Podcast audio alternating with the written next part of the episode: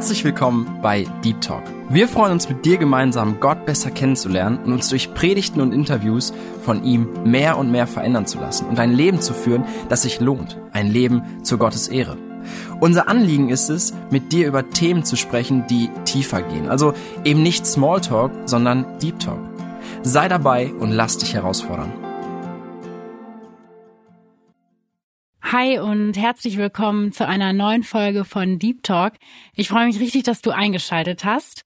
Mein Name ist Maria und ich habe heute eine Predigt mitgebracht, eine Weihnachtspredigt, die nicht so ganz, ja, keine ganz klassische Weihnachtspredigt ist.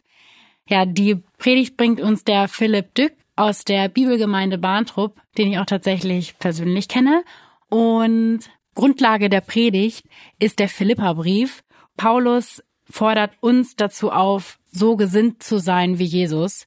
Ja, Jesus kam als kleines Kind auf die Erde und gab seinen Status zwar nicht als Gott auf, aber trotzdem kam er, kam er als Diener auf unsere Erde und war Gott, seinem Vater, gehorsam. Mich hat die Predigt total zu nachdenken gebracht und ich wünsche dir Gottes Segen beim Zuhören.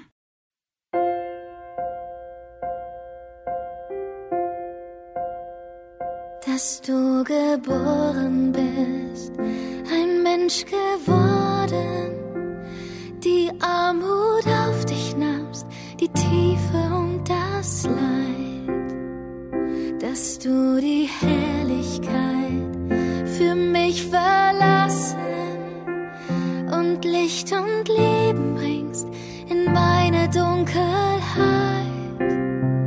Das erfüllt mich mit Staunen deine große Liebe. Das lässt mich voller Dankbarkeit und Ehrfurcht vor dir stehen. Meine Seele fließt über voller Freude und Anbetung.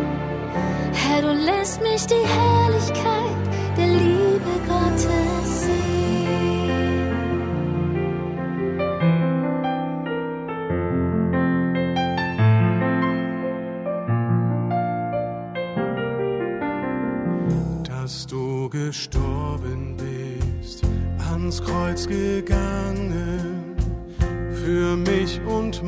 Schuld, für mein Verlorensein, dass du den Tod gefällt und ihn bezwungen und mir die Hoffnung schenkst, für immer frei zu sein. Das erfüllt mich mit Staunen über deine große Liebe. Das lässt mich voller Dankbarkeit und Ehrfurcht vor dir stehen. Meine Seele fließt über voller Freude und Anbetung. Herr, du lässt mich die Herrlichkeit der Liebe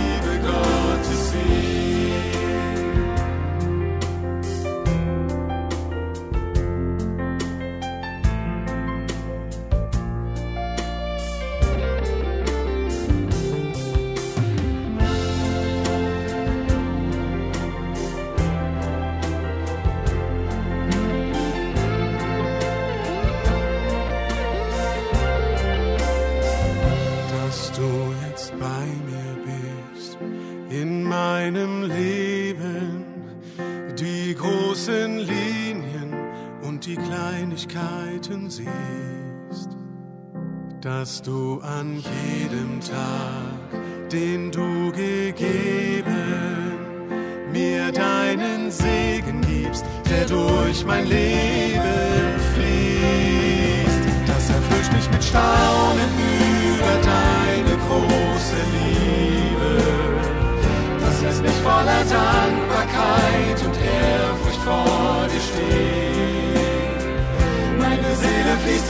über voller Freude und Anbetung.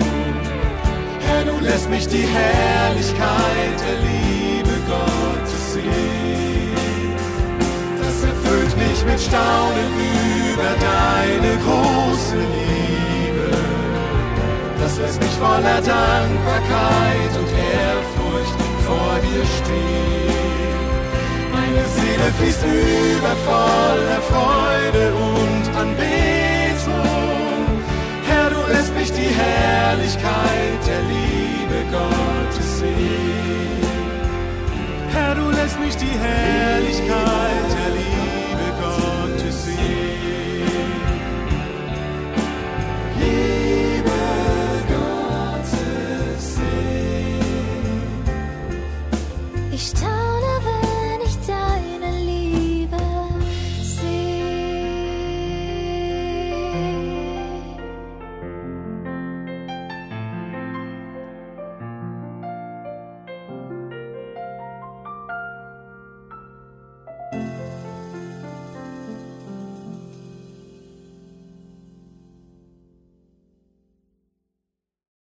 Ja, liebe Zuhörer, liebe Gemeinde, ich grüße euch alle ganz herzlich im Namen unseres Herrn und Heilands Jesus Christus. Wir feiern in diesen Tagen ja das Fest Weihnachten und feiern das Fest, an dem wir uns in besonderer Weise daran erinnern, dass Jesus Christus Mensch geworden ist. Gott ist mitten unter uns gekommen. Gott tat etwas ganz Besonderes. Wenn Menschen etwas ganz Besonderes tun, etwas Außergewöhnliches, das kann sowohl Gutes als auch Schlechtes sein, dann lassen diese Taten häufig einen Rückschluss auf die Gesinnung eines Menschen zu. Dazu mal zwei Beispiele. Nach dem Anschlag, nach dem terroristischen Anschlag auf eine Synagoge in Halle, das ist noch gar nicht so lange her, wurden zwei Menschen ermordet und der MDR schrieb dazu Folgendes. Die Bundesanwaltschaft hat im April Anklage gegen den Tatverdächtigen erhoben. In der Anklage heißt es, der Angeklagte habe aus einer antisemitischen, rassistischen und fremdenfeindlichen Gesinnung heraus einen Mordanschlag auf Mitbürgerinnen und Mitbürger jüdischen Glaubens geplant.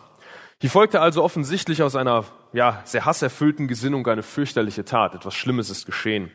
Ein weiteres Beispiel, äh, diesmal etwas positiver, vielleicht lesen wir auf der Caritas-Verband, ein, ein Verband, der sich für bürgerschaftliches Engagement einsetzt und sozialen Einsatz fördern will, der schreibt, Bürgerschaftliches Engagement ist Ausdruck demokratischer Gesinnung. Und so finden wir noch viele weitere Beispiele, wenn wir so ein bisschen suchen. Immer das Grundprinzip, eine bestimmte Handlung kommt aus einer bestimmten Gesinnung. Es ist also auch nicht verwunderlich, dass man nach besonderen und vielleicht auch aufsehenerregenden Taten nach der Gesinnung des Handelnden fragt. Und so können wir diese Frage nun auch in Bezug auf die Menschwerdung Jesu Christi stellen. Ja, dieser unglaublich außergewöhnlichen Tat, und wenn wir bei dieser Tat nach der Gesinnung fragen, dann gibt uns die Bibel viele oder die Bibel gibt uns eine deutliche Antwort auf diese, auf diese Frage, die wir in vielen Bibelstellen finden, durchaus immer mit einem etwas unterschiedlichen Schwerpunkt, aber es gibt einen ganz konkreten roten Faden, der sich hier durch die Bibel zieht. Und eine Textstelle oder eine, eine Passage in der Bibel, die uns diese Antwort gibt, die möchten wir heute mal etwas näher betrachten. Und dabei wollen wir der Frage auf den Grund gehen, welche Gesinnung führte unseren Heiland, unseren Herrn Jesus Christus zu dieser absolut außergewöhnlichen Tat an Weihnachten. Der Text, den wir dazu etwas näher betrachten möchten oder näher untersuchen werden, der kommt aus dem Philipperbrief. Und bevor wir diesen Text gleich lesen, möchte ich kurz ein bisschen was zum Kontext erklären, damit wir diesen Text auch richtig einordnen können. Grundsätzlich der Philipperbrief, Paulus schreibt diesen Brief an die Gemeinde in Philippi und er schreibt diesen Brief aus dem Gefängnis in Rom. Die Gemeinde in Philippi war in gewisser Hinsicht eine besondere Gemeinde. Sie war die erste Gemeinde auf dem europäischen Kontinent. Und Paulus war mit dieser Gemeinde auf eine ganz besondere Art und Weise verbunden. Das merkt man in dem Brief durch diese sehr herzliche, äh, sehr liebevolle Art. Der Brief wird häufig auch als Freudenbrief bezeichnet, weil Paulus einerseits selbst durch sein eigenes Leben, durch sein eigenes Zeugnis ein starkes Vorbild für Freude ist, für echte Freude, aber er ermutigt auch zur Freude. Grundsätzlich ist das ein sehr aufbauender, ein sehr ermutigender Brief, der eigentlich weniger oder kaum theologische Korrekturen behandelt, wie jetzt zum Beispiel im Galaterbrief oder im Korintherbrief, wo Paulus wirklich theologische Themen ganz konkret klarstellt und erklärt. Das ist in diesem Brief etwas weniger der Fall. In diesem Brief gibt es, und das wird wahrscheinlich noch deutlicher als in den anderen Briefen klar, gibt es ein ganz klar eine Hauptperson und das ist Jesus Christus. Allein bis zu dem Abschnitt, so ein paar Zahlen, Daten, Fakten, damit ihr mal so ein bisschen ein Gefühl dafür bekommt, Allein bis zu dem Abschnitt, den wir gleich etwas näher behandeln, hat Paulus in gerade mal 15 Sätzen, die wir in 34 Versen lesen können, hat er 19 Mal über Jesus Christus gesprochen. Das ist jetzt nicht Thema dieser Predigt, aber wenn ihr jetzt mal die letzten Tage schon mit den Familien gefeiert habt oder noch feiern werdet oder auch grundsätzlich Gemeinschaften habt und einfach so redet über dies und jenes, zählt man in wie vielen Sätzen Jesus Christus, der Name unseres Erlösers vorkommt. Also das ist schon absolut beeindruckend. In 15 Sätzen 19 Mal redet er hier über Christus. Es gibt, oder ich habe zumindest kein Kapitel in der Bibel gefunden, in der der Name unseres Erlösers so häufig genannt wird wie hier im ersten Kapitel des Philipperbriefs. Und das ist das Kapitel, das unserem Abschnitt quasi zuvorgeht.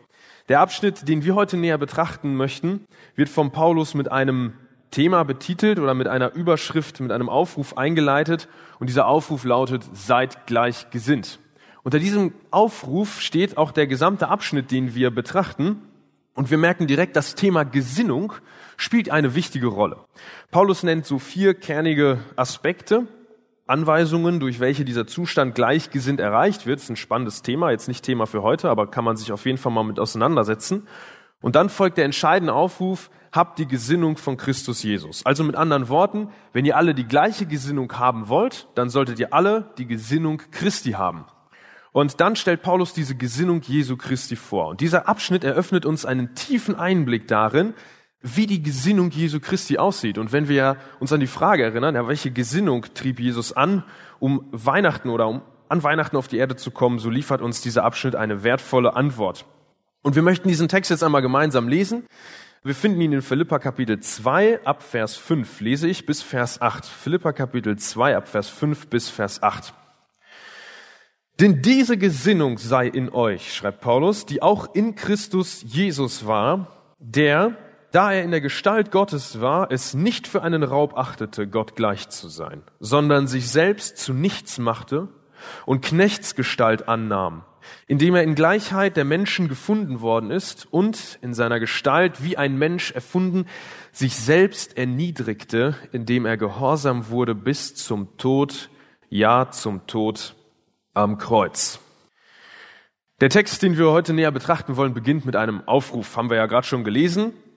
Und in diesem Aufruf macht Paulus deutlich, dass die Philipper eine ganz bestimmte Gesinnung haben sollen, nämlich die, die auch in Christus Jesus war. Ich sagte ja schon am Anfang, der Gesamtkontext ist das Thema Gleichgesinnt sein. Und kurz zum, zu diesem Aufruf ein paar Worte, und ich möchte das mal mit einer Geschichte verdeutlichen. Warum betont Paulus das so stark, dass wir diese eine Gesinnung haben sollen? Ein Kunstlehrer wollte einmal seinen Schülern verdeutlichen, ja, wie man quasi verschiedene, wie man Unterschiede in gewissen Bildern erkennen kann oder grundsätzlich auch, wie man Unterschiedlichkeit so, so feststellen kann. Und er teilte seine Klasse in zwei Gruppen und gab ihnen beide jeweils eine Aufgabe, die quasi das gleiche Ziel hatte, aber unterschiedlich ausgeführt werden sollte. Also beide Gruppen hatten die Aufgabe, ein Bild zu kopieren. Sie bekamen ein Bild und sollten davon zehn Kopien erstellen, aber die Methode war anders. Der Lehrer gab die Methode vor. Die erste Gruppe sollte folgende Methode wählen.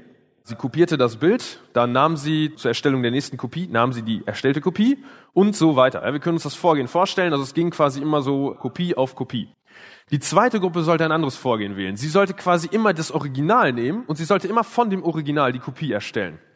Am Ende stellte der Lehrer beide Gruppen vor die Klasse, ließ die zehn Kopien vergleichen und, es ist für keinen von uns ein Wunder, ja, die, die Kopien der zweiten Gruppe waren viel, viel ähnlicher. Die Bilder ähnelten sich alle sehr gleich. Also, und es war ja auch kein Wunder, sie alle nahmen das Original zum Vorbild, während die andere Gruppe immer wieder eine Kopie als Vorbild nahm. Und im Endeffekt sagt Paulus hier vom Prinzip nichts anderes. Ihr sollt diese eine Gesinnung haben, die auch in Christus Jesus ist. Das ist das Kronjuwelenvorbild. Das ist die eine Gesinnung, auf die ihr euch konzentrieren sollt, wenn es um das ganze Thema Gleichgesinnung geht. Und jetzt stellt er diese Gesinnung vor. Diesem Aufruf folgt unmittelbar die Beschreibung der Gesinnung Jesu, die er durch das Handeln Jesu vorstellt. Und ganz nach dem Prinzip, ja, wenn du dem Original ähneln willst, musst du das Original kennen. Und wir möchten uns diese Gesinnung einmal etwas näher anschauen und uns die Wesenszüge der Gesinnung Jesu Christi etwas, ja, wir wollen die mal etwas unter die Lupe nehmen. Wir beginnen hier. Den ersten Aufruf hatten wir bereits gelesen, denn diese Gesinnung sei in euch, die auch in Christus Jesus war. Der. Und jetzt geht's los. Christus, da er in der Gestalt Gottes war, achtete es nicht für einen Raub, Gott gleich zu sein. Christus, da er in der Gestalt Gottes war, achtete es nicht für einen Raub, Gott gleich zu sein. Zunächst lesen wir hier, dass Christus in der Gestalt Gottes war. Was bedeutet das? Zum einen können wir hier erst einmal festhalten, dass Jesus Christus Gott war und ist. Dieser Ausdruck kann auch so übersetzt werden, er wie der griechische Begriff Morphif verwendet und er beschreibt viel mehr als nur die, die, also wenn wir das Wort Gestalt hören, dann denken wir oft so an Form oder vielleicht an, ja, an die Kontur, an einen Schatten, aber das meint viel mehr. Es meint eigentlich das gesamte Wesen, ja. Und hier wird der Begriff verwendet, Christus war, also im ganzen Wesen Gottes. Man kann es auch übersetzen, Christus existierte in der Gestalt Gottes. Und da müssen wir dann ganz ehrlich zugeben, wenn wir uns die Frage stellen, was das eigentlich bedeutet so wirklich vorstellen können wir uns das eigentlich gar nicht. Also hier beginnt schon so die erste Hürde, die wir fast, die wir eigentlich nicht mehr nehmen können. Ja, was bedeutet es, Gott zu sein? Was bedeutet es, in vollkommener Herrlichkeit zu leben? Kann sich das irgendeiner von uns vorstellen? Ich denke, das werden wir besser verstehen, wenn wir die Herrlichkeit Gottes sehen werden, und dann wird auch das Staunen über die Handlungen Gottes ins Unermessliche wachsen. Aber mit unserem jetzigen begrenzten Wissen hier auf dieser Erde werden wir das ganze Ausmaß dieser einen kleinen Aussage, Christus war in der Gestalt Gottes, die werden wir nicht wirklich nachvollziehen können. Aber eine Sache können wir trotzdem über diesen Umstand sagen. Wir können es ein bisschen verallgemeinern und dann wird es ein bisschen greifbarer für uns. Christus war in einem Zustand und an einem Ort, der nicht besser sein könnte. Das ist heftig verallgemeinert. Also das ist so verallgemeinert, das trifft ja den Kern schon gar nicht mehr genau. Aber wir haben gerade schon festgestellt, so wirklich erfassen können wir das nicht. Aber vielleicht kommt das unserem Verständnis von Komfortzone am nächsten. Ein Zustand und ein Ort, an dem wir uns wohlfühlen in einer Rolle, die wir gut kennen. Das verbinden wir mit dem Begriff Komfortzone. In Gemeinschaft mit Menschen, die wir lieben, mit denen wir gerne Zeit verbringen, wo wir wissen, was wir wie sagen müssen, ja an einem Ort, den wir gut kennen, den wir als gut bezeichnen, an dem wir zu Hause sind. Das ist etwas, wo wir uns wohlfühlen. Zugegeben, das ist ein extrem schwacher Vergleich, aber zumindest ein Vergleich, den wir menschlich nachvollziehen können, oder? Da gibt ihr mir vielleicht recht. Und nun kommt der erste Wesenszug so richtig zum Vorschein, nämlich dadurch, wie Christus diese, wir nennen es jetzt mal Komfortzone, wie er sie festhält. Und wir haben gerade gelesen, Christus hielt es nicht für einen Raub. Das bedeutet, er hielt sie nicht wie einen Raub fest, Gott gleich zu sein. Er hielt, er klammerte sich nicht an seine Komfortzone. Und damit haben wir hier den ersten Wesenszug der Gesinnung Christi. Die Gesinnung Christi klammerte sich nicht an die eigene Komfortzone.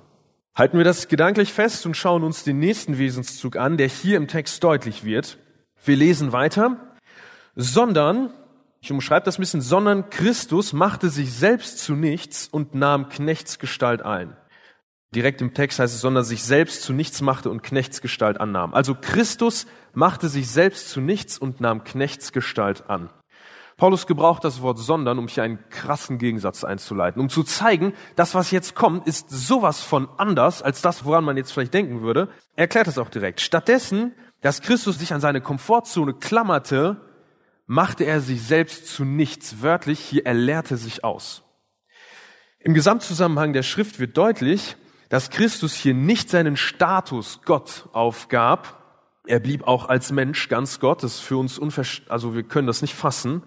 Er gab nicht seinen Status auf, aber er gab sein Dasein in der Herrlichkeit auf. Er gab seine perfekte Umgebung, er gab seinen perfekten Zustand völlig auf. Er machte sich zu nichts. Und er ging noch weiter. Wir lesen, er nahm Knechtsgestalt an. Wir sehen hier also die einzelnen Schritte einer immer tiefer gehenden Abstufung Jesu Christi. Zuerst klammerte sich Christus nicht an seine Komfortzone, um dann diesen perfekten Zustand zu verlassen und ein Knecht zu werden. Ein Diener, ein Sklave. Christus tauschte die Herrlichkeit gegen eine Sklavenschürze. Er sagte Matthäus 20, 28 von sich selbst, der Menschensohn, Jesus Christus, ist gekommen, um zu dienen und das ist der zweite Wesenszug der Gesinnung Christi, der hier deutlich wird. Die Gesinnung Christi gab alles auf, um zu dienen. Erster Wesenszug, die Gesinnung Christi klammerte sich nicht an die eigene Komfortzone. Zweiter Wesenszug, die Gesinnung Christi gab alles auf, um zu dienen. Und in der Beschreibung des dritten Wesenszugs der Gesinnung Christi kommt Paulus jetzt zu dem Thema oder zu, der, zu dem Aspekt, wie Christus alles aufgab und Knechtsgestalt annahm. Er leitet das ein durch die Worte in dem. In dem bedeutet immer, es ist eine Erklärung, wie etwas passiert ist. Und Paulus sagt hier, wie wurde Christus ein Knecht? Wir lesen das einmal. Indem er in Gleichheit der Menschen geworden ist und in seiner Gestalt wie ein Mensch erfunden, sich selbst erniedrigte, indem er gehorsam wurde bis zum Tod, ja zum Tod am Kreuz. Zwei konkrete Handlungen werden hier zu der Beschreibung der Gesinnung Christi vorgestellt. Erstens, Christus wurde ein Mensch. Das ist der Grund, weshalb wir Weihnachten feiern. Deshalb feiern wir dieses Fest. Christus ist ein Mensch geworden. Gott selbst wurde in Jesus Christus ein Mensch, kam auf diese Welt. Das war aus der Perspektive Gottes eine Erniedrigung. Der Schöpfer machte sich selbst seinem Geschöpf gleich und schlüpfte in die schwache Hülle eines Menschen aus Fleisch und Blut. Versteht mich nicht falsch, als Gott den Menschen erschuf, dann nannte er seine Schöpfung gut. Aber egal wie gut eine Schöpfung ist, sie reicht nie an den Erfinder ran. Egal wie gut der Ingenieur sein Auto konstruiert, und das sind wirklich ingenieurstechnische Meisterleistungen, egal wie gut wir eine Rakete konstruieren, das sind, das sind Wunderwerke der Technik, sie sind nichts im Vergleich zu dem Menschen selbst, zu der Präzision seiner Schöpfung. Und genauso können wir sagen, der Mensch, es war eine geniale Schöpfung Gottes, aber es ist im Vergleich zum Schöpfer, es sind Welten dazwischen. Und trotzdem, die Schwäche des Menschen kennend, machte Gott sich selbst zu einem solchen. Er opferte sein göttliches Dasein. Er opferte nicht seinen Status, sondern seine Umgebung. Er blieb Gott, aber zu diesem Zeitpunkt in einem menschlichen Körper, umgeben von Schwachheit. Aber das war nur, in Anführungsstrichen, nur das erste Opfer. Das zweite war noch größer, wir müssen vielleicht richtigerweise sagen, noch tiefer. Er wurde gehorsam bis zum Tod am Kreuz. Ist euch schon mal aufgefallen, dass Gehorsam eine sehr eigenartige Eigenschaft ist? Gehorsam hat auf der einen Seite nichts mit Gott zu tun, weil wem soll Gott gehorsam sein? Gibt es einen, dem Gott gehorsam sein könnte, der noch größer wäre als er? Definitiv nicht. Und trotzdem liebt Gott Gehorsam. Und hier macht er sich selbst so klein, dass die Schrift sagt uns an einer anderen Stelle, Jesus Christus lernte Gehorsam zu sein. Das kannte er als Gott nicht. Das musste er auch gar nicht kennen. Das kann er gar nicht kennen. Aber er lernte Gehorsam zu sein und er starb. Er opferte sein Leben.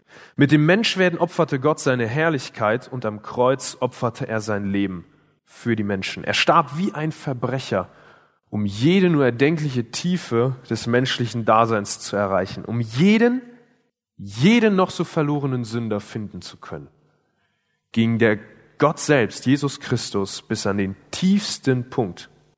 Und hier wird der dritte Wesenszug der Gesinnung Christi so deutlich. Die Gesinnung Christi war bereit, Opfer zu bringen. Fassen wir das einmal zusammen. Was haben wir bis hierhin bereits gelernt? Wir sind ja mit der Frage gestartet, welche Gesinnung führte unseren Herrn und Heiland Jesus Christus zu dieser außergewöhnlichen Handlung an Weihnachten? Wir haben in der Beschreibung der Gesinnung Jesu Christi aus Philippa 2, Vers 5 bis 8 folgende Punkte deutlich machen können. Die Gesinnung Christi klammerte sich nicht an die eigene Komfortzone. Erster Punkt. Die Gesinnung Christi gab alles auf, um zu dienen. Zweiter Punkt. Und die dritte, der dritte Wesenszug der Gesinnung, die Gesinnung Christi war bereit, Opfer zu bringen. Und Paulus sagt das ja nicht nur einfach so, um uns einen tiefen Einblick in die Gesinnung Christi zu, zu geben, sondern er hat das Ganze mit einem Aufruf eingeleitet, wie wir hoffentlich noch nicht vergessen haben. Ja, er sagt ja am Anfang, diese Gesinnung sei in euch. Und so kommen wir jetzt zur Anwendung und fassen das einmal zusammen. Wenn dieser Text uns sagt, diese Gesinnung ist die Gesinnung Christi und sie soll in uns sein, was bedeutet das? Zunächst klammere dich nicht an deine Komfortzone. Wenn man das Wort Komfortzone googelt, und da mal guckt, was es dazu gibt, dann findet man unfassbar viele Blogbeiträge und Artikel, die darüber reden, dass man seine Komfortzone verlassen muss, um dann mehr Erfolg zu haben, um dann besser reden zu können, um dann noch besser zu werden, um sich selbst noch mehr in den Mittelpunkt zu stellen. Aber darum geht es hier überhaupt nicht, ja? Der Text zeigt uns, klammere dich nicht, oder Christus klammerte sich nicht an seine Komfortzone und das sollen wir auch so tun. Es ist relativ einfach, das Leben in den Umständen zu leben, die sehr angenehm sind, ja, die wir gut kennen, in denen wir uns wohlfühlen. Aber das ist nicht die Gesinnung Christi. Leid, steht hier so. Sein Auftrag zu erfüllen erfordert das Loslassen der eigenen Komfortzone, so wie Christus es uns vorgelebt hat. Es ist einfach, in den Umständen zu leben, die wir gut kennen, die angenehm sind, die sich gut anfühlen. Es ist einfach. Aber wenn du ein Nachfolger Christi sein willst, und Paulus redet hier zur Gemeinde in Philippi, zu den Menschen, die Kinder Gottes waren, dann sollst du diese Gesinnung haben. Hab diese Gesinnung, die Christus hatte. Und Christus hat das Beste, was man loslassen könnte, hat er losgelassen. Das hat er aufgegeben. Und um was zu tun? Um großen Erfolg zu bekommen. Ja, offensichtlich nicht. Die zweite Gesinnung, gib alles auf und diene. Das ist eine heftige Aussage. Das ist eine heftige Aussage. Sie klingt noch nicht angenehm, fühlt sich auch nicht so gut an, wenn man das sagt, aber es ist die Gesinnung Christi. Er gab alles auf und diente. Diene, weil Christus es tat. Diene, weil uns der Aufruf gilt, genauso zu denken, genauso zu handeln und genauso zu leben wie er, wie Christus. Er kam, um zu dienen und nicht um bedient zu werden. Er wollte dienen, deswegen sollten wir das auch wollen. Und die letzte Gesinnung, sei bereit, Opfer zu bringen. Nun, keiner von uns kann das Opfer bringen, das Jesus Christus brachte. Und zum Glück müssen wir das auch nicht, denn dann wäre es zum Scheitern verurteilt. Das können wir einfach nicht, ja. Die Sühnung unserer Schuld, das können wir nur als Geschenk aus der Hand Jesu annehmen. Das Opfer hat er bereits gebracht. Aber wenn du dienst, dann sei bereit, Opfer zu bringen. Christus war bereit, das zu tun und der höchste Preis war ihm nicht zu hoch. Wie viel von deiner Zeit, von deinem Geld oder von deinem Leben wärst du bereit, für den Dienst zu opfern? Wie viel? Das ist eine sehr persönliche Frage und du musst sie für dich beantworten. Kostet dir der Dienst überhaupt etwas? Lieber Zuhörer, das ist leider nicht die romantische Weihnachtsgeschichte mit vielen Geschenken, schönen Gefühlen und so weiter, aber es ist genau das, was an Weihnachten passierte. Ja? Genau das ist an Weihnachten geschehen. Christus gab alles auf, um dir und mir zu dienen und der höchste Preis, den hat er nicht gescheut. Das ist eine wundervolle und gleichzeitig sehr ermahnende und aufrufende Botschaft.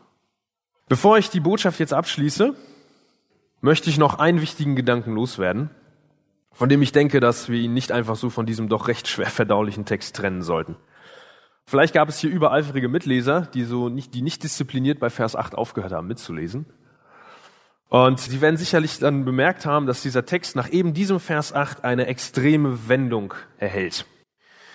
Diese Wendung ist zwar nicht Thema dieser Botschaft, aber ich denke, wir sollten sie noch einmal kurz beleuchten, weil sie liefert einen sehr wichtigen Ausblick. Er ist deshalb sehr wichtig, weil er folgt dieser Gesinnung automatisch. Man darf ihn nicht einfach so davon trennen. Denn diese, diese Worte werden ja mit dem, mit dem Wort eingeleitet darum.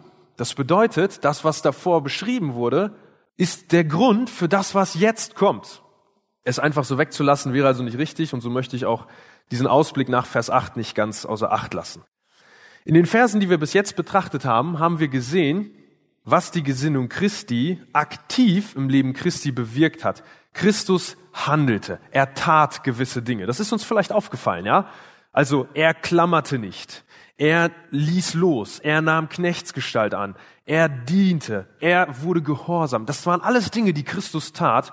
Und jetzt, ab Vers 9, tut Christus nichts mehr. Gar nichts. Ab Vers 9 handelt nur noch Gott. Christus ging aktiv nach unten und Gott hob empor. Lesen wir das einmal. Darum hat Gott ihn auch hoch erhoben und ihm den Namen gegeben, der über jedem Namen ist, damit in dem Namen Jesu jedes Knie sich beuge, der himmlischen und der irdischen und der unterirdischen, und jede Zunge bekenne, dass Jesus Christus Herr ist, zur Verherrlichung Gottes des Vaters. Christus ging aktiv nach unten, Gott hob ihn empor. Christus wurde ein Knecht, aktiv, und Gott macht ihn zum Herrn, zum Kyrios, das ist der Herr über allem. Es gibt keinen größeren Herrn. Christus kniete sich nieder. Er erniedrigte sich selbst. Und Gott sorgte dafür und sorgt dafür, dass sich eines Tages jedes Knie vor ihm beugen wird. Vor ihm, vor dem, der sich selbst beugte. Merken wir, was hier passiert? Der Weg nach oben führte zuerst nach unten. Die Gesinnung Christi zeigte nach unten. Er ließ los. Er diente. Er opferte. Und Weihnachten ist der Anfang dessen, was wir sehen, von dem, was Jesus tat. Und Gott übernahm den Rest und er machte es großartig. Er hob empor. Wenn wir die Gesinnung Christi haben, das fühlt sich nicht, wie gesagt, nicht sofort angenehm an. Das ist ein sehr herausfordernder Text. Wenn wir gesagt bekommen, wir sollen diese Gesinnung haben, das fordert uns heraus. Dann dürfen wir uns aber darauf verlassen, Gott hebt empor. Und das dürfen wir auch mitnehmen. Und wir sollten das auch mitnehmen, denn wir sollen es nicht selber machen. Das Wort sagt uns ganz klar, stellt euch nicht selber groß dar. Dient einander und Gott wird euch aufheben. Dient einander und Gott wird aufheben. Amen.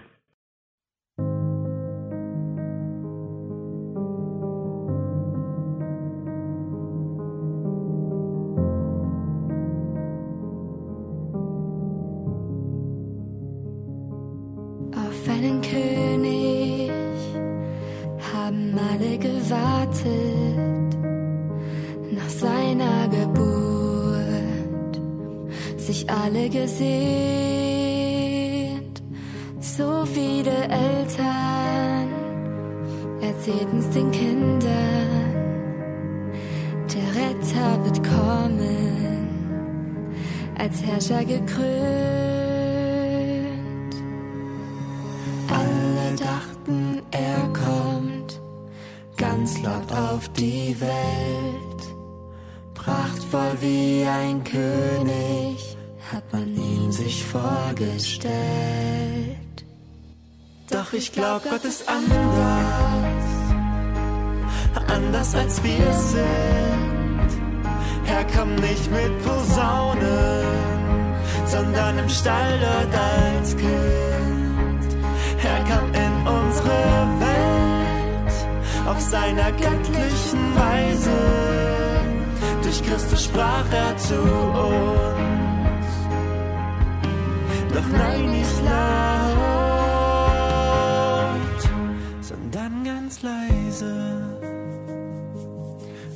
In einer Krippe, Welt noch im Schlaf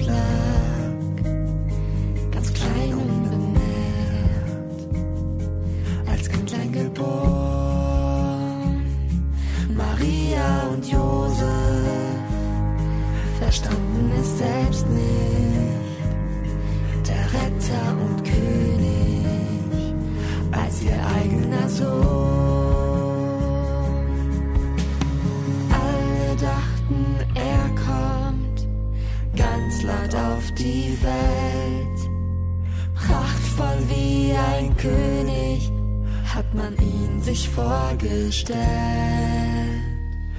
Doch ich glaub, Gott ist anders, anders als wir sind. Er kam nicht mit Posaunen, sondern im Stall dort als Kind.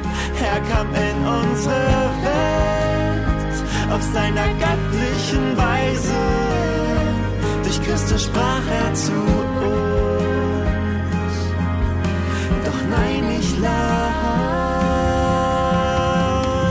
sondern ganz leise.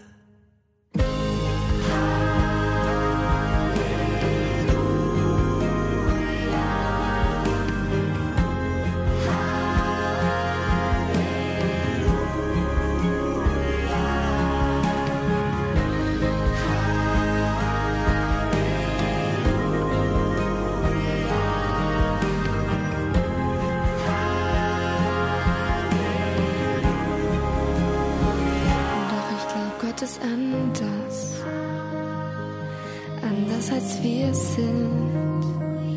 Er kam nicht mit Posaunen, sondern mit Stall Gott als Kind. Er kam in unsere Welt auf seiner göttlichen Weise. In Liebe spricht er zu uns.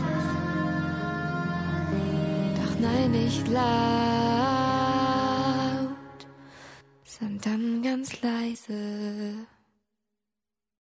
Mich persönlich hat die Predigt richtig herausgefordert und ermutigt. Ich hoffe dich genauso. Ja, Jesus ist auf die Erde gekommen und ist Mensch geworden. Und mir ist das nochmal richtig wichtig geworden und persönlich ist mir nochmal klar geworden, was das wirklich bedeutet. Und dass es nicht einfach nur eine romantische Weihnachtsgeschichte ist, sondern dass es einfach viel, viel mehr bedeutet und dass Jesus wirklich gehorsam war und das zeigt mir auch einfach immer wieder oder lehrt mich, dass ich auch gehorsam sein soll und dass ich auch meine Komfortzone verlassen soll. Ja, also ich finde, wir können so viel von Jesus lernen und ich bin auch wirklich dankbar für diese Predigt. Und ja, wir werden wahrscheinlich in Zukunft auch ein bisschen mehr von Philipp hören. und Jetzt hören wir noch mein Lieblingsweihnachtslied und ich wünsche dir ganz, ganz viel Segen beim Zuhören und eine wunderschöne und gesegnete Weihnachtszeit.